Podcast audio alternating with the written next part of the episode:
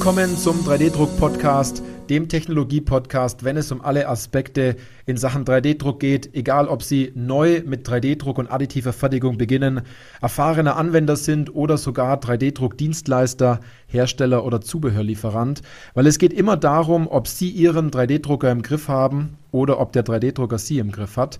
Ich bin Johannes Lutz und ich freue mich auf diese Podcast-Folge, weil diese Podcast-Folge eine Interview-Folge ist und sie trägt den Titel 5 Sekunden pro Bauteil Druckzeit mit der MSLA-Technologie.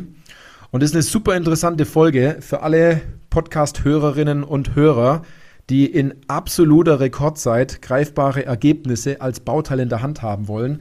Also über das ganze Thema Auflösung, Maßhaltigkeit, Geschwindigkeit und so weiter, Materialien werden wir nachher noch gleich reden. Wenn Sie also Techniker, Ingenieur, Konstrukteur oder in einer Entwicklungsabteilung arbeiten, in einem mittelständischen Unternehmen und sich fragen, wie kann ich Bauteile in der Hand halten, bevor der Kaffee kalt wird, und nicht nur Vorrichtungen, sondern auch End-Use-Parts, also Bauteile, die eingebaut werden, dann sollten Sie unbedingt dranbleiben, weil ich freue mich riesig, dass Tim Fischer heute da ist. Ähm, Tim, stell dich doch einmal mal ganz kurz bitte vor. Wer bist du, was machst du und herzlich willkommen bei mir im Podcast. Hi Johannes, ja, vielen Dank. Mein Name ist Tim Fischer, ich bin Geschäftsführer und Gründer der Tangible Engineering GmbH. Ähm, wir sind ein Dienstleister und auch ein Hersteller von Werkzeugen für Ingenieure, das heißt sowohl Softwareingenieure als auch 3D-Druck-Ingenieure. Wir stellen 3D-Drucker her seit zehn Jahren und sind in diesem Bereich äh, führend tätig. Mhm. Und ähm, bevor wir jetzt nachher noch gleich drauf eingehen, was für ein Drucker das ist und äh, was man damit alles machen kann und wie schnell er ist. Mal ganz kurz vorab, wie haben wir zwei uns denn eigentlich kennengelernt? Ja, also ich habe den Johannes kennengelernt, indem ich mich ähm, mit dem Thema LinkedIn ein bisschen länger beschäftigt habe und dann ist er ja auch nicht wirklich zu übersehen und dann mhm. sind wir ein bisschen ins Gespräch gekommen, wie man jetzt das LinkedIn-Thema auch für uns nutzen können und wie wir uns da auch ein bisschen besser vernetzen mit der ganzen Community, die er aufgebaut hat und haben das dann auch mal gemeinsam probiert, haben da einige Kontakte geschlossen. Ich muss sagen, dass ich in der deutschen Community auch ganz gut angekommen bin und es da einige jetzt auch äh, unsere Produkte dann nochmal hands-on selber als Probeteil auch in der Druck äh, in der Hand hatten. Mhm, mhm. Und wie kam es dazu denn eigentlich, dass ein deutsches Unternehmen einen 3D-Drucker entwickelt und das schon vor zehn Jahren? Also wie kam es dazu? Erzähl mal ein bisschen. Genau, das ist eigentlich eine spannende Frage. Also wie gesagt, Software Engineering haben wir ja schon immer gemacht und zwar modellgetrieben. Das ist ein bisschen was, das bedeutet, man, man malt quasi die Software, die man haben will, logisch auf und generiert daraus das Programm. Das macht man heute mit ChatGPT, indem man irgendwie sagt, ich möchte gerne haben und dann macht er einfach so. Das nennt sich generative Softwareentwicklung. Und da ist man es dann irgendwie, haben wir uns dann optimiert und haben gesagt, na gut, wir können jetzt in Rekordzeit Software bauen. Jetzt wollten wir eigentlich das gleiche für Hardware machen, weil wir gemerkt haben, okay, wenn der Computer die Grenze ist, wenn der Computer die Grenze zum User ist, dann ist der Computer und sein Interface eigentlich die, die generelle Grenze und wenn man da raus will, wenn man es da rausbrechen will, dann braucht man Hardware. Und diese Hardware zu bauen, ob das jetzt Robotik ist oder ob das jetzt Geräte sind, dafür wollten wir eigentlich ein Gerät haben für den Mittelstand, mit dem man nicht nur ein Bauteil machen kann, sondern mit dem man auch eine ganze Serienfertigung abfackeln kann. Da haben wir uns dann erstmal umgeschaut, 2009, was es an FDM-Technologie gab, so Ultimaker und so weiter, ähm, was es an anderen Technologien gab und haben eigentlich relativ schnell festgestellt, dass das alles punktbasierte Verfahren sind dass diese punktbasierten Verfahren extrem langsam sind und dass wir damit auf gar keinen Fall arbeiten wollen, weil wir eigentlich das überhaupt nicht gewohnt sind, in irgendeiner Weise zu warten. So, und mhm. dann ist eigentlich ganz klar gewesen, damit ich da meine äh, Fantasien umsetzen kann, von wegen ähm, humanoide Roboterhand mit Force Feedback, die dann zum Beispiel einen Akkuschrauber bedienen kann, was wir auch tatsächlich gemacht haben 2013, ähm, brauchen wir ein anderes Tool, brauchen wir eine andere Technik, brauchen wir andere Materialien, wir brauchen auch steifere Materialien. Und dann haben wir uns hingesetzt und haben gesagt, okay, wenn es das wirklich nicht gibt auf der Welt in bezahlbarer Qualität, auch für den Mittelstand, dann müssen wir die Firma sein, die auch dieses Engineering-Tool baut und haben dann angefangen mit dem Projekt Solidator und haben dann 2009 quasi angefangen, mit einer Grundentwicklung, die wir dann 2010 nochmal über den Haufen geworfen haben und dann bis 2013 das fertige Produkt hatten, was wir dann am Markt platzieren konnten.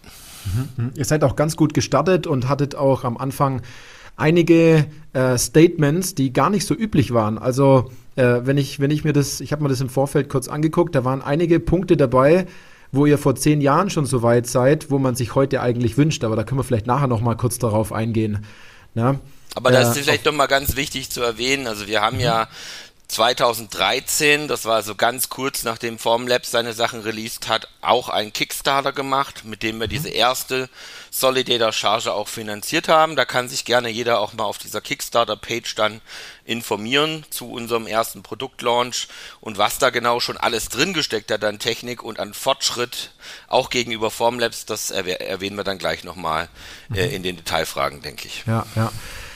Aber jetzt sind natürlich einige gespannt, was steckt denn da jetzt genau dahinter? Also du kannst jetzt gerne mal ein paar Eckdaten von eurem, von eurem Drucker auch, auch wirklich mal sagen, Geschwindigkeit, Auflösung, all die anderen Sachen, die noch notwendig sind, damit man so ein bisschen ein Gespür äh, bekommt für all die, die jetzt zuhören, so wo, wo, wo kategorisiert sich denn der ein? Und äh, also Tim, hau mal raus.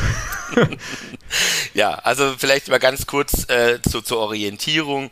Wir haben äh, schon von Anfang an gesagt, wir brauchen einen großen Bauraum äh, für einen äh, entsprechenden Resindrucker, weil wir eben, äh, gesagt, in der Kleinrobotik äh, Anwendungen gesehen haben, die wir realisieren wollen. Das heißt, unser Bauraum ist etwas größer wie DIN A4, mal so rein für die bildliche Vorstellung, für den Hörer, der jetzt zum Beispiel ähm, im Auto sitzt, also ein großes Blatt Papier und 40 Zentimeter hoch oder in Millimetern 330 Millimeter mal 185 tief mal 400 hoch. Das mhm. heißt, da haben wir auf jeden Fall ein großes Bauvolumen und ähm, das Entscheidende bei dem großen Bauvolumen ist aber nicht, dass man es hat, sondern dass es auch mal fertig wird, mhm. weil zu dieser Zeit vor zehn Jahren und auch teilweise heute noch üblich, wartet man da äh, mindestens mal einen ganzen Tag oder drei früher, mhm. ähm, je nach Technologie und Art. Und das ist auch wiederum für uns überhaupt nicht okay, weil auch das ganze Thema Testen und das ganze Thema Teile in der Hand haben und verwenden natürlich auch ein großes Problem ist. Deshalb haben wir uns ganz klar darauf fokussiert, wie können wir die Technik schnell machen, was, was brauchen wir dazu äh, und wie können wir diese großen Bauräume abfackeln. Und da haben wir quasi am Anfang die ersten zwei Generationen tatsächlich noch mit DLP gemacht, haben aber auch einen anderen DLP-Ansatz verwendet wie andere in der Technik und sind jetzt quasi seit 2018, also seit auch schon fünf Jahren auf MSLA-Technologie und äh, haben hier auch den Fokus auf das Thema Geschwindigkeit. Um das mal plastisch auszudrücken, wir können äh, 9157 Kubikzentimeter pro Stunde raushauen an Bauraum. Wer sich das jetzt nicht vorstellen kann, nicht schlimm. Dafür gibt es eine ganz einfache Beschreibung. Wenn man sich vorstellt, dass jemand mir fünf Sekunden Zeit gibt, dann gebe ich ihm einen Lego-Stein. Ja? und und, und, und, und das in einer unendlichen Variante nahezu fast, weil man äh, immer nur fünf Sekunden hat, sozusagen. Richtig. Damals, wo wir den Kickstarter gelauncht haben, war das eigentlich ganz geil. Da ging das in den USA relativ gut ab, auch mit den, mit den Newsmeldungen. Und die haben sich dann überschlagen, ja, zehn Sekunden pro Layer und so weiter. Das war super, weil es das ganze Layer war, komplett alles, ja, also mit allem abgefahren, was ein SLA schon nicht konnte. Da waren wir schon 20 Mal schneller wie Formlabs das ist, ja, mhm. mit seinen kleinen Maschinen. Maschinen. Ähm, aber das Geilste war dann der eine, der hat es ein bisschen falsch verstanden. Der hat geschrieben, Tangible kann jedes Objekt in 10 Sekunden herstellen. Das war dann so eine Sache, die musste ich damals korrigieren. Heute würde ich sagen, ganz falsch liegt er nicht. 5 Sekunden pro Lego-Block ist ja auch schon eine Ansage. Ja, ja, absolut, absolut. Ja. Kannst du mal noch mal ein bisschen auf das Thema äh, Auflösung noch ein Stück weit eingehen von eurem Drucker und, und so weiter? Ja, genau. Also die Auflösung ist inzwischen bei XY 43 Mikron angekommen. Das heißt, wir haben alle drei Jahre die Auflösung verdoppelt. Wir haben so wie alle anderen mit DLP mit 1K angefangen, sind auf 2K gegangen, haben dann gemerkt, echtes 4K gibt es auf DLP faktisch nicht, haben dann auf äh, 4K MSLA gewechselt 2018 und sind jetzt bei 8K Bildschirmen angekommen, mit denen wir tatsächlich dann 43 Mikron X und Y können. Die Z-Auflösung ist frei wählbar zwischen 30, 50, 60, 100 oder 200 Mikron in der Z-Achse, wobei man ja da wissen muss, dass ein SLA oder MSLA-Verfahren in der Z-Achse die Schicht äh, weniger sichtbar hat, wie das beim FDM ist. Das heißt, ich kann natürlich dann eine 200er Schichtstärke verwenden, ohne dass mir das, das Bauteil furchtbar aussieht an der Stelle. Und ich habe natürlich über die hohe XY-Auflösung dann auch so ein bisschen umgedrehtes Verhältnis. Ja, es gibt ja auch einige Drucker, die ultra groß sind, ja, äh, Beispielsweise bei Photocentrics gibt es jetzt Drucker, die super groß sind, ähm, die dann halt die XY-Auflösung nicht mehr haben, wo man dann halt in der Z-Auflösung dann halt ganz niedrige Schichten fahren muss, dass es noch einigermaßen gut aussieht, was natürlich dann auf die Geschwindigkeit geht. Bei uns ist es halt ein bisschen umgekehrt. Wir haben halt versucht, oder nicht versucht, wir haben halt die letzten zehn Jahre damit verbracht, die, die Sachen immer so weit zu erhöhen an Auflösung, dass wir jetzt in der XY-Auflösung so gut sind, dass wir dort theoretisch in dieser in der Z-Auflösung auch mal auf 200 gehen können, ohne dass das irgendwie jemand großartig auffällt. Mhm, mhm. Und jetzt hast du ja schon die ein, zwei Brands angesprochen. Jetzt gibt es da ja viele 3D-Drucker auf dem Markt, äh, die schnell sind. Bambulab, 3D Systems, Frozen, äh, Rapid Shape, Photocentrics und sogar Carbon 3D. Wa warum seid ihr um so viel schneller? Ja, also wie ist es jetzt momentan? Also erstmal muss man ganz klar sagen, ähm, 2015 hat ja Carbon 3D gesagt, sie sind die schnellsten. Ähm, das haben wir jetzt dieses Jahr auf der Formnext gezeigt, dass wir diese Zahl überholt haben und zwar im Green. Das heißt, wir können schneller Bauteile drucken ohne Nachhärtung, wie Carbon das kann. Und Carbon hat ja im nächsten Schritt sogar noch ein Verfahren, das dann mehrere Stunden geht, bis das Teil fertig ist, was dann bei uns aber nur 15 Minuten dauert. Das heißt, das ist in der Produktivität im Output schon mal höher wie Carbon. Das haben wir jetzt endlich geschafft. Ähm, und die anderen Brands, die du gemeint hast, was ist denn da der Unterschied? Also es gibt mehrere Unterschiede. Das eine ist, dass wir eine Materialentwicklung angestoßen haben und dass wir eine Lichttechnik haben, die einzigartig ist, die auch schon immer einzigartig war, weil wir einfach ein ganz anderes Budget angefasst haben wie die üblichen DLP-Drucker. Wir sind da weit drunter ähm, gewesen, schon immer und haben deshalb eigene Technik gehabt. Wir haben immer diesen riesen Bauraum gehabt, der sechsmal größer ist, mindestens wie andere DLP-Drucker äh, zu der Zeit waren und auch jetzt teilweise noch die meisten sind. Und dadurch kriegen wir natürlich auch einen höheren Output. Das heißt, wenn diese Fläche größer ist, kriegt man natürlich mehr pro Schicht in diesen paar Sekunden, die wir heute noch brauchen. Ähm, wir sind ja für den Zyklus für der Schicht ungefähr, je nach Harz, bei vier Sekunden. Das heißt, in vier Sekunden, anstatt jetzt, wie es vor zehn Jahren waren, zehn, vier Sekunden machen wir eine komplette Schicht fertig äh, egal was auf dieser Schicht abgebildet ist, inklusive Schichtwechsel. Wir reden nicht von Belichtungszeiten, wir reden von Zykluszeiten. Ja? Und insofern haben wir halt hier den riesen Vorteil, dass wir A schnell fahren, schnell ablösen, B, dass wir ein Material haben, was dafür optimiert ist. Und da geht es nicht um Belichtungszeit an sich, das haben ja viele und geben damit an, sie können eine Sekunde. Da geht es um andere Materialeigenschaften, die wichtig sind. Und wir können große Bauteile. Mhm. Und jetzt hast du schon einige Punkte dazu schon gesagt, aber wo ist jetzt der USP und warum sollte ich mir jetzt einen Solidator kaufen?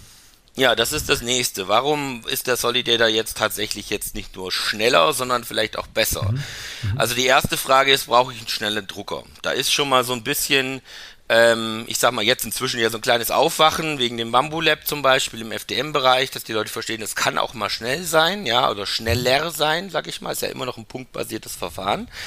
Aber in diesem Zusammenhang muss man halt auch ganz klar sehen, dass irgendwie man ja immer das Problem hat, wenn ich jetzt ein tolles Bauteil konstruiert habe, dann habe ich das einmal, zweimal, dreimal gedruckt und dann habe ich schon die Lust am Drucken verloren, weil das Drucken so lange dauert. Und da nehme ich jetzt einen Formlabs-Drucker auch nicht aus, die sind auch punktbasiert, die brauchen lange. Ich, wenn ich einen SLS-Drucker habe, dauert das entsprechend lange. Ich habe einfach bei den punktbasierten Verfahren immer das Problem, dass es lange erstmal lange dauert. So. Mhm. Das heißt, ich kann nie über diesen Punkt rüberkommen, wenn dann der Chef sagt, ich brauche aber 1000 Teile oder 100 Teile, dass ich dann Freude verspüre. Sondern ich habe dann eigentlich das Problem, Mensch, warum habe ich das jetzt mit 3D-Druck konstruiert? Ich kann es ja eh nicht mit der CNC so fertigen. Naja, und äh, oder mit dem Spritzguss, das geht vielleicht auch nicht dann muss ich wieder ganz von vorne anfangen. Das heißt, die Bauteile, die man eben bauen kann und, und wie schnell das eigentlich geht, wir haben zum Beispiel verschiedene ähm, Holders und Brackets, die man auch in unter einer oder zwei Minuten entsprechend fertigen kann, je nach Material, so dass man wirklich hier auch Serienfertigungen hinbekommt. Und das ist eigentlich die erste wichtige Sache. Ich kaufe mir einen Drucker, mit dem ich jetzt nicht nur rumspiele und rausfinde, ob 3D-Druck was für mich ist, sondern ich kaufe mir einen Drucker, dass wenn ich mit dem erfolgreich bin, wenn ich mit dem Material äh, auch was gemacht habe, dann kann ich genau mit diesem Material auch in die Serie gehen. Und das geht tatsächlich nicht mit jedem Drucker, weil die anderen viele Faktoren langsamer sind. Also wir reden auch bei den MSLA, gibt es natürlich einen entsprechenden Kampf. Natürlich will jeder irgendwie schnell sein, aber im Endeffekt reden wir über Faktor 8 oder teilweise 10, wo die anderen langsamer sind. Ich meine, Carbon 3D ist jetzt ja nicht umsonst schon sehr lange führend mit ihrem Drucker auch gewesen, weil es einfach auch äh, ein super Produkt, ein super Prozess ist. Und was, was habt ihr noch für Punkte? Also ihr seid ja ein deutsches Unternehmen und wenn man nochmal auf dieses Verfügbarkeit und Wiederholbar, also Wiederholgenauigkeit und Wiederholbarkeit äh, drauf eingehen, das seid ihr ja auch ein ganzes Stück weiter. Genau, das andere ist natürlich, dass wir jetzt das seit zehn Jahren dieses Design im Markt haben. Das heißt, wir haben das nicht jetzt äh, wir haben das ja schon 2009 angefangen zu entwickeln, haben seit zehn Jahren im Markt. Das heißt, wir haben im Prinzip an diesem Druckerdesign, das auch patentiert ist natürlich, auch die ganze Ablöse ist patentiert, haben wir nicht viel geändert, sodass wir seit zehn Jahren genau wissen, wie diese Maschinen laufen und die laufen super bei unseren Kunden. Wir haben große Kunden, die große Farben haben, wo sie über 300 Kilogramm an Harz im Monat verdrucken äh, auf 36 Maschinen ähm, der, der, der Generation 3 beispielsweise. Das heißt, wir haben also hier eine jahrelange Erfahrung. Wir haben sehr, sehr wenig Supportanfragen überhaupt, weil wir auch ähm, eben ein sehr robustes System ausgelegt haben. Wir haben auch hier keine Fertigung in China, sondern wir haben tatsächlich alles in Deutschland. Das heißt, sowohl die Software, die Firmware, die PCBs, äh, die ganze Hardware, die CNC-Machining, es sind alles deutsche Komponenten, die Generatoren werden auch von einer deutschen Firma hergestellt, ähm, so dass wir hier also wirklich ein richtiges Maschinenbauprodukt haben, was auch ein entsprechendes Gewicht mit sich bringt. Da sind wir auch über die 50 Kilo, wenn das Ding dann quasi auf dem Tisch steht. Ähm, das ist also ein richtig ähm, solides Gerät, was auch schon einige, viele tausende Maschinenstunden in eben ähm, Erprobung äh, hinter sich hat. Ja, mhm. nicht umsonst heißt es auch Industry Proven Resin 3D Printer, ähm, was wir als Untertitel bei Solidator seit Version 3 haben, weil wir halt mhm. schon wirklich sehr, sehr lange mit diesem Setup auch mechanisch fahren. Ja, also ich habe das ja auch auf der Messe bei euch gesehen. Ich habe mir den Drucker angeguckt und äh, es ist, kann man, kann, man, kann man wirklich so sagen, es ist Fine German Engineering und äh, es ist viel Metall sozusagen auch verbaut und äh, dieses ganze Plastik auf Schwäbisch gesagt hat man weggelassen. Also es ist eine richtige Maschine, die da dahinter steckt. Das habe ich auch wahrgenommen in, in, der, in der Hinsicht. Ne? Wenn, wir, wenn wir jetzt auf das Thema Materialien kommen, womit ja gerade ein Riesenhype losgetreten worden ist äh, in, den, in den ganzen DLP-Materialien, SLA-Materialien, MSLA-Materialien und so weiter. Geht doch mal ein bisschen auf die Materialien ein. Welche bietet ihr an? Was habt ihr euch dabei für Gedanken gemacht? Ja, das ist auch ein sehr spannendes Thema, wo wir jetzt sehr, sehr viel zum Glück anbieten mit der neuesten Version. Ähm, wir haben also klassisch unsere Ultra-High-Speed-Materialien waren zunächst alles ähm, rigide Materialien, das heißt, sie sind hochsteife Materialien.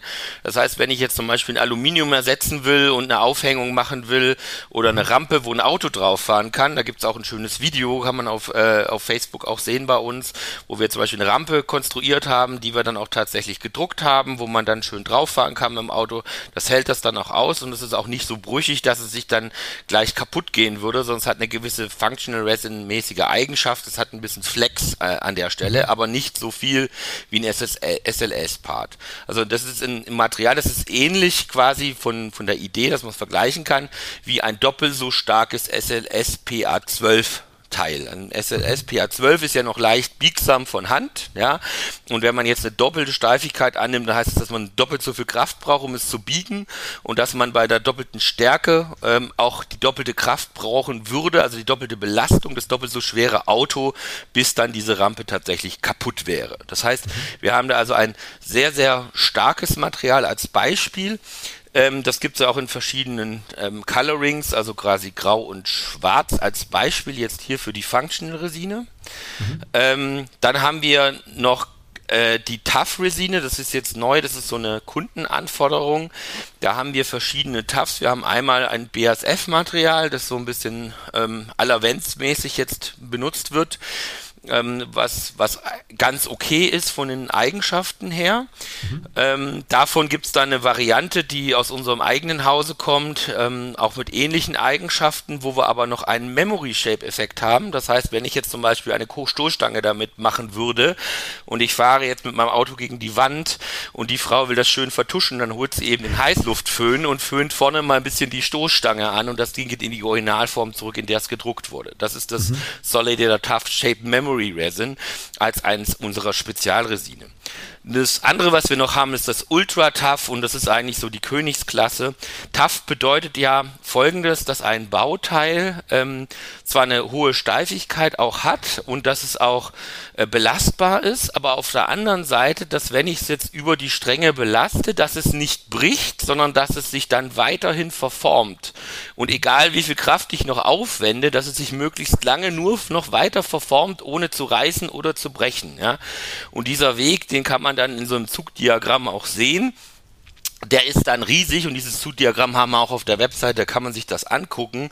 Da kann man gucken, dass so quasi wir eigentlich schon bei 8%, genau wie das bei SLS PA12 EOS ist, ähm, die maximale Belastung erreicht haben und dann aber bis 40% an dem Teil weiter reißen und ziehen können und immer weiter machen können und die verformt sich und reißt erst nach 42% dann schlussendlich das Teil ab. Das heißt, da habe ich das Ding schon übelst deformiert oder langgezogen, das kann man sich dann aussuchen, bis da wirklich mal was in die Brüche geht. Und das nennen wir Solidator Ultra Tough und das war so eine Kundenanforderung, einfach um mal zu zeigen, okay, wir können das auch, wenn das jetzt wirklich gebraucht wird.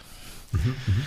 Hab, ähm, habt ihr noch weitere Materialien im Dentalbereich? Habe ich was bei euch auf der Webseite gesehen? Dass ja, wir haben also eine, eine, Menge. Also ich wollte jetzt nur nicht so komplett mhm. ausholen. Also wir haben zum einen das ganze Thema äh, nicht nur High Stiffness, sondern wir haben auch High Strengths, High Impact, also quasi, dass quasi ein, ein großer Schlag, eine große Schlagkraft auf das Material abgefeuert wird.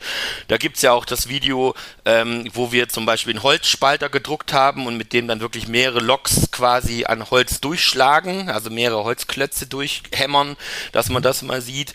Und das war noch mit einem Standard-Functional-Material, das kann man diesen super High-Impact-Material natürlich noch viel deutlicher dann zeigen. Wir haben jetzt neu dann noch das Thema High-Temperature Resins, das heißt für den Automobilbau bis 180 Grad haben wir Resine im Portfolio. Auch alles richtig gute Resine, die auch ähm, mechanisch sehr gute Eigenschaften haben und auch chemisch resistent haben. Da arbeiten wir sogar mit der Firma Loctite an der Stelle stellenweise zusammen und haben auch was von dem im Portfolio. Wir haben flexible und elastische Resine, die sind derzeit alle von BASF auch in unserem Portfolio auf der Maschine verarbeitbar. Wir haben ein eigenes ESD-Resin, das heißt für Electronic Discharge haben wir ein eigenes mhm. Resin, was ein Ultra High Speed Resin ist. Das heißt, wir können das auch in einer extrem hohen Geschwindigkeit verarbeiten und dann entsprechende ESD-Trays oder Greifer für Roboter im Elektronikbereich beispielsweise ausdrucken und herstellen. Ähm, da sind wir also auch super aufgestellt. Wir haben ein Ceramic Composite Specialty Resin, das heißt, das ist das BASF-Resin, was keramisch Komposit ist, mit dem man ganz tolle Sachen macht, was auf der Webmesse auch gezeigt wurde. Mhm. Bis hin zu Dentalresin, wo wir verschiedene haben für Thermoforming und für Modelle. Ähm, da ist also wirklich ein Riesenportfolio mit 19 Materialien und das wird auch ständig noch erweitert. Mhm, mhm. Das ist richtig gut. Also ihr deckt ganz viele Bereiche jetzt aktuell ab womit der Drucker auch toll arbeiten kann. Jetzt haben wir ganz viel über Materialien gerade gesprochen. Ähm, kannst du noch mal ein Stück weit darauf eingehen, wie funktioniert MSLA denn jetzt genau? Weil die einen reden von Pixel, die anderen von Voxel, äh, wie auch immer.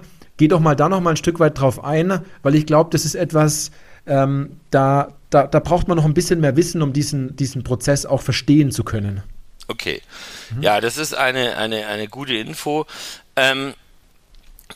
also grundsätzlich erstmal, es ist wie bei einem DLP. Das heißt, ein DLP ist ja so, ich habe unten eine Lichtquelle, ja, und ich habe dann bei einem DLP habe ich einen, einen Mikrospiegel, der dieses Licht quasi weiterleitet, entweder ins Unendliche oder oben auf die Bauplattform, also von unten her gesehen. Ja, so ein klassischer DLP. Deshalb haben wir auch sehr lange DLP gemacht. Und dann quasi habe ich oben in der Wanne habe ich jetzt quasi Licht oder kein Licht. So, wenn ich jetzt also quasi, aber das macht man nicht mehr punktweise wie beim SLA, wo dann Laser lang wandert, der ja dann mechanisch lang wandert über eine, auch eine Spiegelkonstruktion, sondern man macht das quasi flächenweise. Das heißt, ich habe jetzt zum Beispiel mein Auto gesliced und jetzt habe ich irgendwo ein Slice, da sehe ich alle vier Räder, ja, dann wird dieses Bild quasi auf dieses Display zum Beispiel gelegt. Das heißt, diese ganzen MSLA-Sachen arbeiten mit LCD-Displays, ja die dann als Filtermaske dienen. So, und diese vier Reifen sehe ich jetzt auf dem Display und von unten hat dann, in diesem Fall haben wir eine eigene Lichttechnik, mit der wir dann UV-Licht auf diesen äh, Bildschirm von unten durchstrahlen und durch die Maske durch, ja, so dass dann an den Stellen, wo die vier Räder sind, dieses Licht auch in das Kunstharz gelangt und das ist fotoreaktiv, das heißt, es reagiert auf dieses Licht und verhärtet sich dann genau an diesen Stellen. Mhm. Und dann kommt es darauf an, wie lange man belichtet und mit welcher Intensität man belichtet. Das muss alles zu dem Harz 100% zusammenpassen, um dann die richtige Schichthöhe, aber auch die richtige ähm, Degree of Conversion nennt sich das im Fachjargon. Das ist also quasi die, die, die, die, die, die Durchcurung auf Deutsch, ja, wie gut ist es mhm. durchgecurt zu erreichen. Das ist sehr wichtig auch für den Schrumpf, dass das alles sehr balanciert ist und das ist auch der Grund, warum man nicht jedes Resin bei uns reinkippen kann. Ähm, nicht, weil es hier darum geht, nämlich viel Geld zu verdienen, sondern es geht darum, dass wir Sachen machen wollen, die 100% funktionieren, damit unser Report nicht überlastet wird und deshalb haben wir alles voreingestellt. Das heißt, bei uns ist es so, diese Resine, die kann man bei uns kaufen, dann kriegt man die quasi geliefert, dann hat die Maschine auch alle Informationen über dieses Resine auf der Flasche und kann dann auch entsprechend die richtige Belichtung einstellen, quasi die für dieses Resin notwendig ist. Ähm, und das stellt dann sicher, dass diese Pixel, die ja beleuchtet werden, zu sogenannten Voxeln werden. Ein Voxel ist ein dreidimensionales Konstrukt. Da geht es also quasi dann zum Beispiel die Schichthöhe 100 Mikron ist, 100 Mikron nach oben. Und in der Realität muss man auch ein bisschen mehr machen wie 100 Mikron, damit das nächste Layer dran hängt. Ne? Das heißt, mhm. ein, ein Voxel ergibt sich aus dem Pixel des Displays und eben aus einer vertikalen Höhe der Schichthöhe. Ähm, und darüber kann man dann ausrechnen, wie viel Voxel hat denn jetzt zum Beispiel so ein Bauraum. Da wird man nachher gleich nochmal drauf kommen, wenn wir das Thema Software nochmal kurz als, als Frage haben. Aber jetzt noch eine kurze Zwischenfrage. Was sind denn so, so Vorurteile, bevor jetzt die Leute einen Solidator kaufen? Ja, also das, genau, also ich, das ist ein guter Punkt. Also warum hat jetzt noch nicht jeder ein Solitaire? Da fragen wir es mal lieber so rum. ich meine, wenn das so geil ist und das zehn Jahre lang gibt, warum hat es nicht jeder? Ja, also kann man ja ganz klar Tacheles reden. Also das erste ist, ähm, dass, dass viele Leute erstmal einen nassen Prozess scheuen. Ja, also FDM ist so ein Verfahren, das stelle ich mir mal ins Wohnzimmer oder irgendwo in die Küche. Da hat man jetzt erstmal so im ersten Moment nicht den Gedanken, dass das irgendwie unangenehm sein könnte. Ist es vielleicht dann trotzdem, weil stinkt oder heiß oder was auch immer. Ja, hat sich ja dann alles über die Zeit auch mit Housings und so weiter vielleicht teilweise gebessert. Aber man hat erstmal diesen ersten Gedanken gar nicht an die Sauerei. So. SLA ist sowas, ähm, was auch tendenziell sehr, sehr teuer ist im Markt angeboten, seit, seit vielen, vielen Jahren. Da gehen ja Maschinen für 100.000 und mehr durch die Gegend. Das heißt, da ist gar nicht so bekannt, ähm, dass es da günstige Maschinen gibt. Seit ein paar Jahren gibt es da ein paar chinesische Anbieter, die es natürlich günstiger verkaufen, aber in der Regel liegt man da in einem sehr hohen Bereich, der viel teurer ist wie FDM, weil die Technik an sich ähm, natürlich auch bei uns viel teurer ist wie ein FDM Kopf und die drei Achsen. Also das war mhm. schon immer so. Wir haben es einfach nur extrem günstig abgegeben, weil wir die KMUs eigentlich als Fokus haben, wo wir sagen, die wollen wir eigentlich unterstützen. Die sind die Innovationstreiber in Deutschland, die brauchen richtig geiles Zeug. Ähm, und da können wir das nicht für 100 oder 200.000 raushauen, weil dann haben wir die Hälfte der Leute gar nicht erreicht. Ja? ja. So, das war also der Fokus und mit dem Design Goal sind wir auch an die Sache rangegangen und sind dann halt da auch zu dem Ergebnis gekommen, dass wir halt viele Dinge, um nicht zu sagen, wir haben eigentlich alles selber gemacht, selber machen müssen, weil es sonst schlussendlich auch zu teuer wird. So. Hast du noch ein paar weitere Vorurteile? Ich glaube mal, UV ist immer so ein Thema, Teile sind spröde, das werdet ihr wahrscheinlich auch immer hören, wobei das gar nicht stimmt. Da hat sich schon ganz viel getan mittlerweile. Ja, gut, das ist dann wieder die andere Geschichte. Mhm. Bevor ja EOS das mit dem SLS so richtig in den Markt gedrückt hat, gab es ja schon 3D Systems mit ihren SLA-Prozessen. So, und das SLA waren ja damals diese riesen Monsteranlagen. Das heißt, ich habe da so meinen Computer gehabt auf der einen Seite und unten drunter hatte ich dann eine riesen Wanne und in die Wanne habe ich dann erstmal 100 Liter Harz eingefüllt und dann ist von oben ein Laser gekommen, der dann auf dieser Fläche, auf dieser Badewanne schlussendlich äh, gemalt hat über übertreibe ich jetzt mal mit einem Laser und dadurch ist dann die Schicht entstanden. Und dann wurde diese Schicht immer weiter nach unten abgesetzt und die nächste Schicht aufgetragen. Das heißt, ich musste, die Plattform ist nicht jetzt wie beim Formlabs, wie man das kennt, nach oben gewandert, sondern die Plattform ist nach unten gewandert. Und dazu hatte die dann perforierte Löcher, aber ich musste natürlich eine riesengroße Wanne haben. So. Und aus diesem Prozess raus kamen ja eigentlich die ganzen Harze auch. Das heißt, auch dieses ganze Materialportfolio, was von früher da ist. DSM und 3D Systems und so weiter, die auch genau diese Vorurteile dann jetzt noch behaftet haben, was ja schon Technologie ist. Man, der ähm, hat es ja erfunden, der Herr Hall, ähm, äh, hat jetzt auch inzwischen einen sehr guten Award dafür bekommen, auch wirklich sehr zu Recht, ja.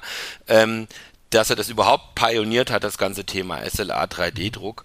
Ähm, der hat das ja erfunden und das muss man einfach sagen, das ist halt schon ewig her. Das ist jetzt von jetzt ausgerechnet, sind das ja fast 50 Jahre. So. Ja. Und da muss man einfach fairerweise sagen, wenn jetzt jemand sagt, ja, vor 50 Jahren war das aber so, das war jetzt spröde und UV-beständig und hat sich vergilbt und so weiter. Ja gut, in 50 Jahren UV-Chemie ist halt viel passiert. Ja, ähm, das seht ihr auch an den ganzen Lacken und anderen Dingen, wenn ihr Gartenmöbel kauft und die rausstellt, dann sind die jetzt nicht mehr so wie die von der Oma, wo die mal ganz früher so waren, die dann gar nichts mhm. mehr taugen. So, und das muss man einfach sa klar sagen, wenn man jetzt moderne Materialien hat, ist das Thema mit der UV-Beständigkeit nicht mehr so schlimm, zum einen.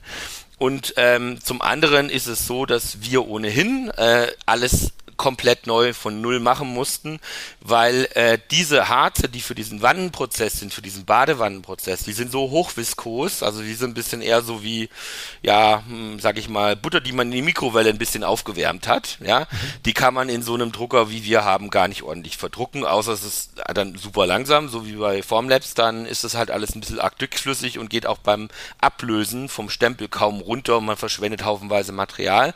Also wir haben ganz neue Chemie und die ist halt extrem dünnflüssig und das bringt viele, viele Vorteile mit sich und haben auch natürlich da an diesen ganzen Komponenten optimiert, dass das Ganze UV-beständig ist, dass der Verzug minimal ist etc. Da können wir dann nochmal in die Details gehen. Okay, das Thema Verzug, spröde Teile, nass, was ist mit Maßhaltigkeit? Gut, das Thema genau, Verzug und äh, Maßhaltigkeit, sehr, sehr wichtig. Also ich hatte ja schon gesagt, dass es bei diesen ganzen Schichtaushärtungen auch genau darum geht, dass dieses Harz und der Drucker exakt aufeinander abgestimmt sind, damit dieses, dieser Voxel, der entsteht, tatsächlich auch 100% durchgekürt ist und nicht beim nächsten Layer nochmal mitschrumpft. Das ist im Prinzip das, das Entscheidende und Wesentliche an der Stelle. Und wenn man das alles so richtig und perfekt macht, wie wir das jetzt über die Jahre äh, bitter lernen mussten, äh, dann kriegt kriegt man eine extreme Genauigkeit hin. Wir haben immer so einen Standard-Testteil, mit dem wir arbeiten. Das ist ein 200 Millimeter langer Stab, also 20 Zentimeter lang. Der ist 2 Zentimeter breit und 5 Millimeter hoch. Das ist so ein klassisches Ding, was man nicht drucken will, weil es halt einfach sich ja schön lang in eine Richtung ist und auf der anderen Seite die Höhe relativ dünn ist. Und wenn man das jetzt schlecht aushärtet beim Druck, dann kriegt man die klassische Banane. Jeder kennt das. Ich druck irgendwie horizontalen Teil ohne Support. Ich drehe das nicht. Da wird ja mal viel gesagt, du musst drehen, du brauchst Support. Ne? Das ist alles völliger Blödsinn. Braucht man nicht. Äh, macht nur viel Arbeit, sondern man muss einfach nur richtig arbeiten in der Chemie und an der Maschine. Da kann also der Enduser gar nichts mehr machen, wenn die Maschine so ist, dass sie das braucht, dass das Teil ständig gedreht wird, damit man keine Banane bekommt kommt, mhm. dann ist es so. Bei uns ist es so, man kriegt die Bananen nicht. Wir haben dann eine Standardmessung. Wir messen dann in der Mitte von diesem 20 Zentimeter langen Stab, wenn der auf einem klassischen Granitmessstein, wie man das heute beim Materialeingang Metall kennt, liegt, ja, und die Ebenheit bestimmt, mit der Fühlerlehre drunter geht, dann passen da 0,015 Millimeter drunter. Und das kriegt man auch nicht mit anderen Fertigungsprozessen besser hin. Das heißt, wir haben eine topmäßige Ebenheit, die wir herstellen können. Und wir haben eine dimensionale Genauigkeit auf einem anderen Testkörper, der ist 100 mal 100 mal 6 mm von 99,83 Prozent. Das ist auch alles super World Class und liegt im Prinzip in dem Bereich von 1 bis 2 Pixel des Bildschirmes muss man sich einfach so vorstellen, dass selbst wenn ich jetzt so ein Pixel beleuchte, das natürlich rechts neben dem Pixel auch vielleicht nochmal was mitgekürt wird oder auch nicht oder dass das Clipping so ist, dass das mhm. Bauteil genau einen halben Pixel noch lang ist und ein halber Pixel, das sind bei uns ja 43 Mikron, das ist ein Pixel, da reden wir von 23 Mikron, ja. Das heißt, wenn ich jetzt eine, eine Genauigkeit brauche, die höher als 23 Mikron ist, dann kann ich anfangen zu meckern, aber ansonsten ist das hier eine Top-Lösung äh, und das wird für jeden normalen Menschen sein, weil es mit einer CNC nämlich auch nicht besser geht. Okay, weil das waren jetzt alles Punkte, die einem natürlich äh, sehr gut tun, wenn man seither immer gedacht hat, ja, schlechter Prozess, spröde Teile, Verzug, Ungenauigkeit. Da hast du einiges jetzt gerade geliefert, um das natürlich viel, viel besser zu verstehen. Jetzt haben wir das Thema Prozess, jetzt haben wir das Thema Drucker. Ähm, lass uns nochmal auf die Software gehen bei dir.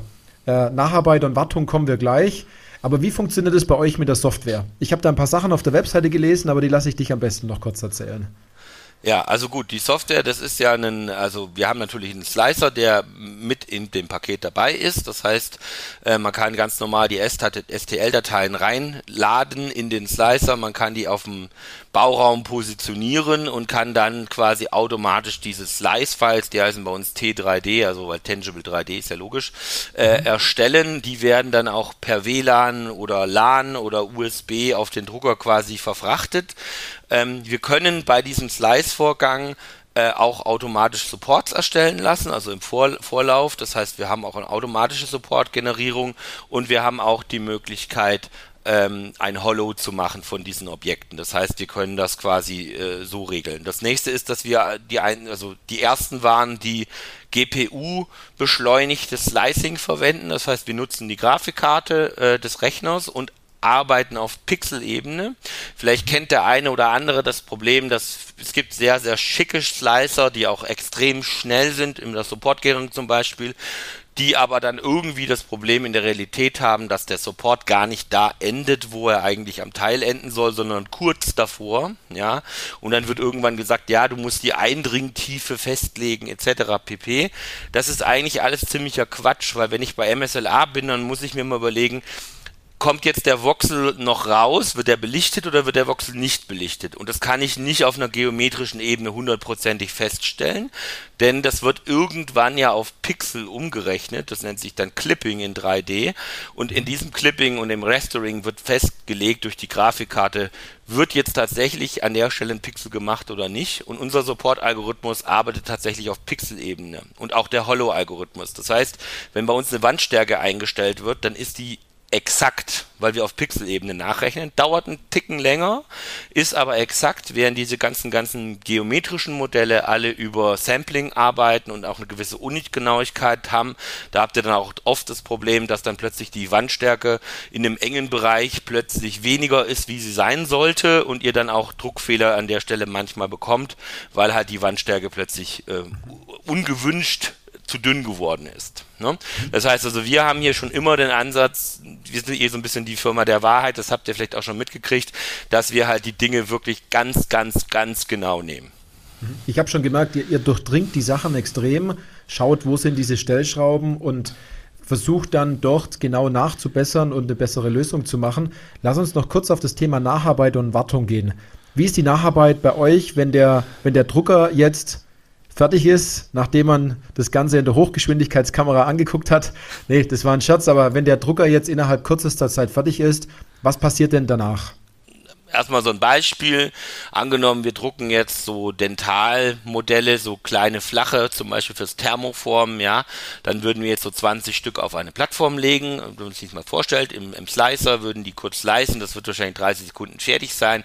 Das wird übertragen. Das dauert einen Moment, weil das eben 8K sind. Das ist eine größere Datei.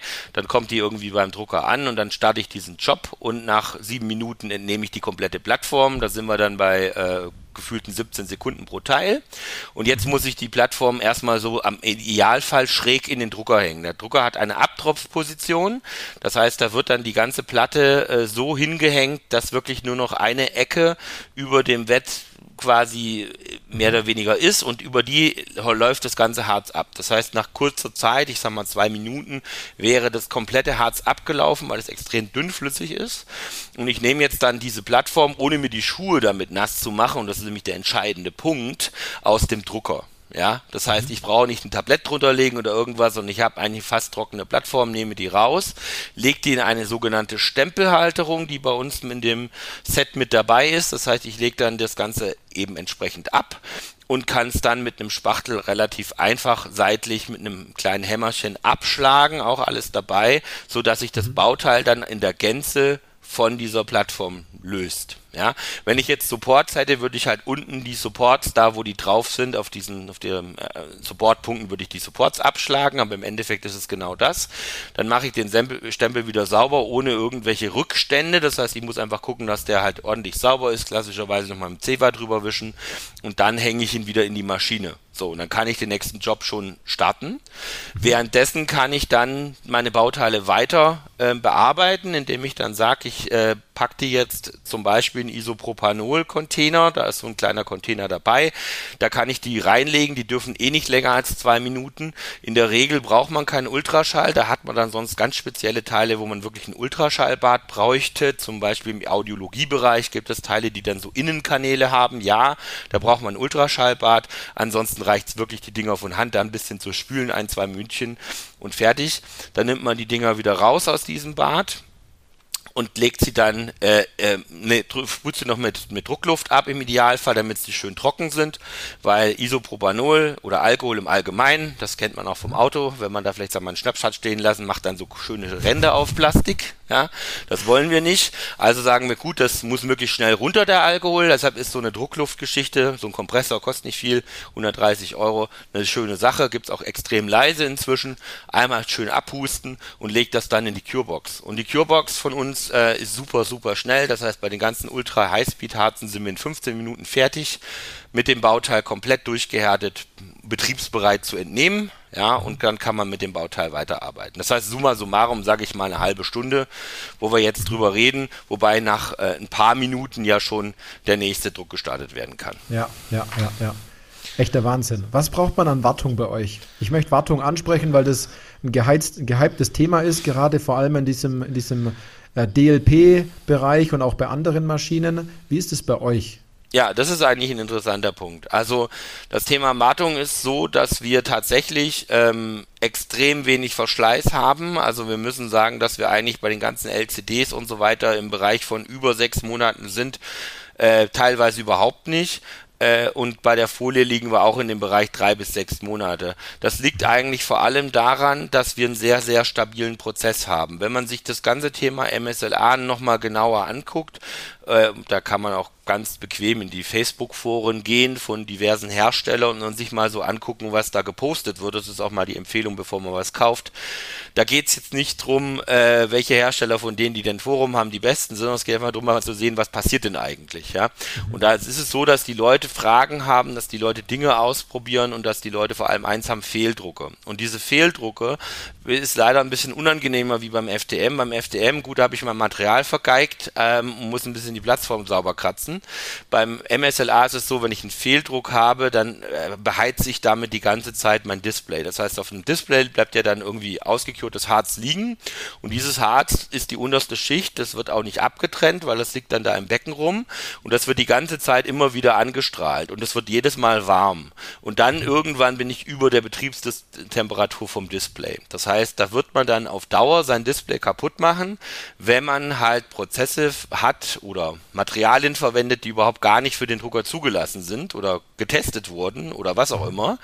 Und deshalb sind wir auch ein geschlossenes System, das ist eigentlich der Hauptgrund, damit eine Lammlebigkeit da ist und damit die Sachen dann auch 100% funktionieren, weil wir sind ja ein Industriedrucker, das heißt, da erwartet auch jeder, äh, dass man dann nicht sagt, abends dem Chef sagen muss, naja, also hier ist ein bisschen was komisch und dann probieren wir nochmal und vielleicht in zwei Wochen haben wir dann mal ein Ergebnis und dann hat man einmal das gedruckt und dann äh, tauscht man irgendeinen Teil an dem Drucker und dann merkt man, die ganze Kalibrierung ist dahin und alle Settings sind falsch oder das LCD ist jetzt doch nicht so durchlässig, das Ersatzteil wie das Original und es stimmt gar nichts mehr, sondern diese ganzen Dinge, auch mit den Ersatzteilen und auch mit dem Kalibrieren von Lichteinheiten und so weiter, das haben wir alles im Griff seit zehn Jahren und das äh, ist eben das, warum dieser Drucker schon, obwohl er MSLA hat, seit 2018, also seit fünf Jahren, in Produktionsumgebungen im, im Zweischichtbetrieb äh, mit 36 mhm. Maschinen äh, beispielsweise jetzt in den USA in Betrieb ist und die Kunden hochzufrieden sind und weiter das Gerät benutzen und auch Material kaufen.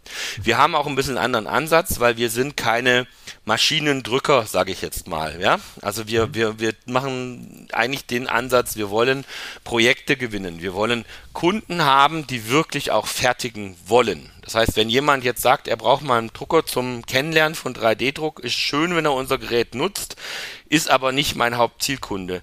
Der Hauptzielkunde von uns ist ein Ingenieur, der sagt, okay, ich habe ein Projekt, das könnte mal was werden, dass es auch in Serie geht.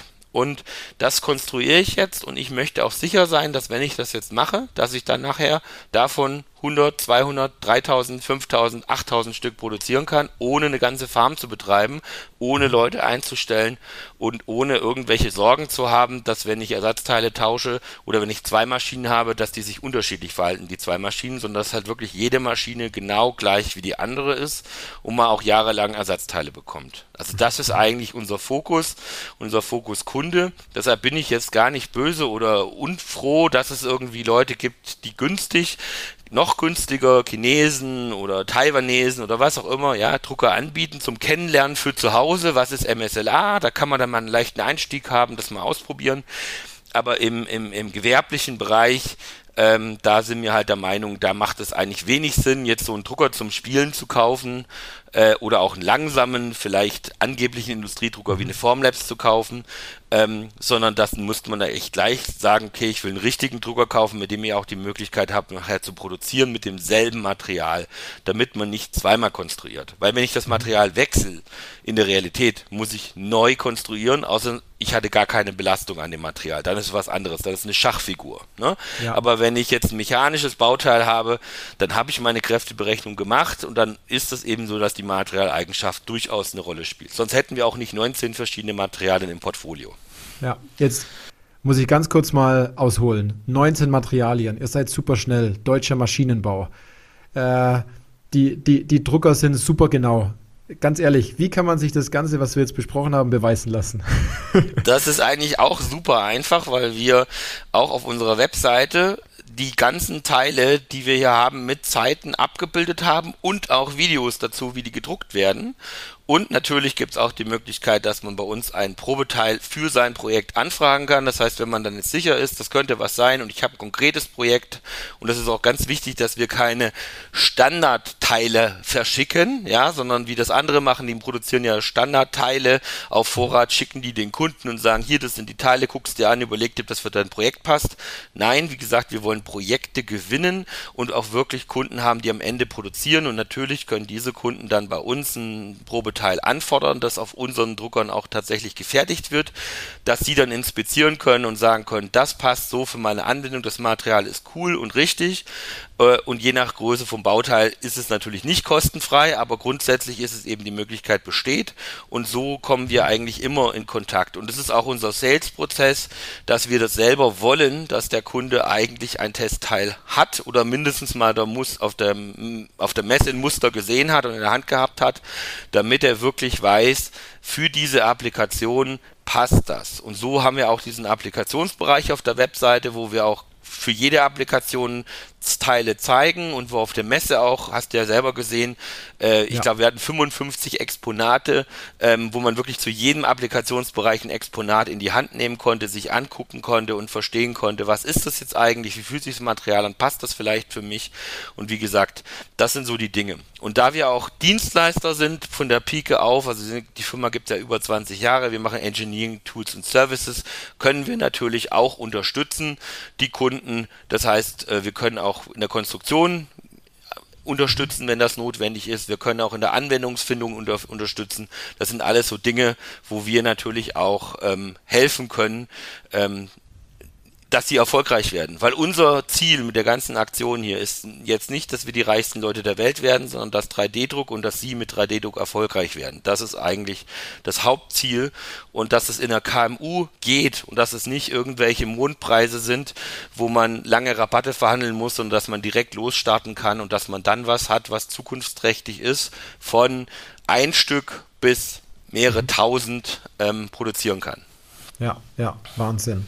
Ich habe noch zwei, zwei persönliche Fragen an dich, Tim. Und zwar beende doch mal bitte folgenden Satz. 3D-Druck ist für mich. Für mich ist die Möglichkeit, einfach alles umzusetzen und das dann auch noch zu skalieren. Mhm, mhm. Und was war so dein tollstes Bauteil aus einem 3D-Drucker, was du je so in der Hand hattest? Das tollste Bauteil war von unserem Konstrukteur, der auch den Drucker konstruiert, die erste Version. Da haben wir eine Robotic-Hand gemacht mit Force Feedback, die auch tatsächlich einen Bosch Akkuschrauber bedienen konnte und genauso auch ein, ein, eine Uhu Klebedose tatsächlich nutzen konnte. Also ich bin mhm. schon immer so ein Robotik-Freak und das war eins der Projekte, warum ich gesagt habe, wir brauchen einen 3D-Drucker. Und das war eigentlich die größte Inspiration überhaupt, diese Robotic-Hand. Mhm. Jetzt nur mal angenommen, eine Hörerin und auch ein Hörer, die wollen jetzt mehr Infos haben. obwohl sie schon reichlich Infos bekommen haben oder sagen, den Drucker möchte ich mir mal angucken. Ähm, wie nimmt man denn am besten mit dir Kontakt auf? Wir hatten vorhin schon gesagt, man kann sich ein Sample drucken lassen von der Anwendung oder dem Projekt, wo man damit spielt, ähm, dass man sagt, da möchte ich gerne in, in die Richtung weitergehen. Was gibt es noch für Möglichkeiten, um mit dir in Kontakt zu treten? Natürlich bin ich auch auf LinkedIn. Natürlich könnt ihr, wie gesagt, auf der Webseite oder ihr schreibt mir einfach eine E-Mail. Mein Name ist ja Tim Fischer, also tfischer at solidator.com. Mhm. Was ich absolut empfehlen kann, sich die Videos auf der Webseite anzugucken. Ich war nämlich auch einer derjenigen, der das am Anfang nicht glauben konnte und habe dann äh, die, die einzelnen Druckzeiten der Teile nachgerechnet und habe geguckt, passt das überhaupt von der Zeit, äh, die dort angegeben ist. Also man muss nicht extra noch nachrechnen, das habe ich schon gemacht. Ähm, das stimmt alles, weil ich war am Anfang auch sehr stark erstaunt ähm, von der abartigen Geschwindigkeit, was, wie schnell man doch Bauteile in die Hand nehmen kann und was danach dann noch alles passiert mit den Bauteilen. Also Tim, ich glaube, da waren mächtig viele Goldnuggets dabei an Informationen. Danke, dass du dabei warst. Das hat richtig Spaß gemacht. Und äh, an all die Podcast-Hörerinnen und Hörer, vielleicht hört man sich bei der nächsten Folge dann wieder. Bis dann. Bis dann.